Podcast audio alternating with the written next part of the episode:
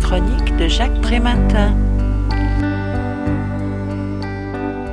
Le handicap acquis s'accompagne d'une perte d'estime de soi liée à la difficile acceptation de sa nouvelle apparence. La plupart des personnes valides pensant qu'une vie invalide n'est pas digne d'être vécue et qu'en cas d'accident, il vaut mieux mourir que de vivre paralysé. Pour autant, l'expérience que chacun fait du bouleversement identitaire qui suit la désolidarisation vis-à-vis du corps transformé est propre à chacun, explique Peggy Tessier dans son livre intitulé Le corps accidenté, bouleversement identitaire et reconstruction de soi.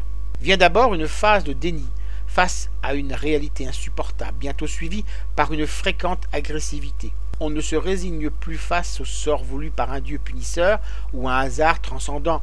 On recherche les responsables dont l'imprévoyance ou la maladresse ont engendré le pire, l'accumulation d'une série de causalités à l'origine du handicap subi. Puis advient une période de dépression, plus ou moins intense, liée à l'obligation d'avoir à faire face à ce corps accidenté, à la fois perdu, exposé, lésé et relégué qui est le sien, et à la perspective hypothétique de le voir réparé, amélioré ou performé. La reconstruction identitaire se réalise donc à travers de multiples dualités entre le passé et l'avenir, la déficience et la capacité, ce qui est récupérable et ce qui ne l'est pas, le risque étant de rester bloqué entre le statut d'avant et celui d'après. Faire le deuil de son ancien corps implique d'accepter de manière active son nouvel état physique. Or, sous le handicap court l'infirmité, et sous l'infirmité se cache le monstre.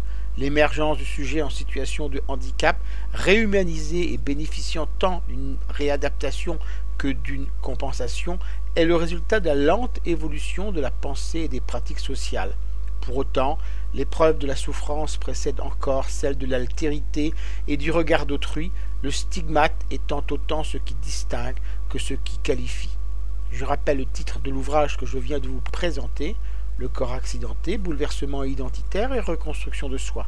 L'auteur en est Peggy Tessier. Elle a été publiée aux éditions PUF en 2014 et son livre est vendu au prix de 19 euros. Vous pouvez retrouver le texte de cette critique dans le numéro 1178 de Lien Social.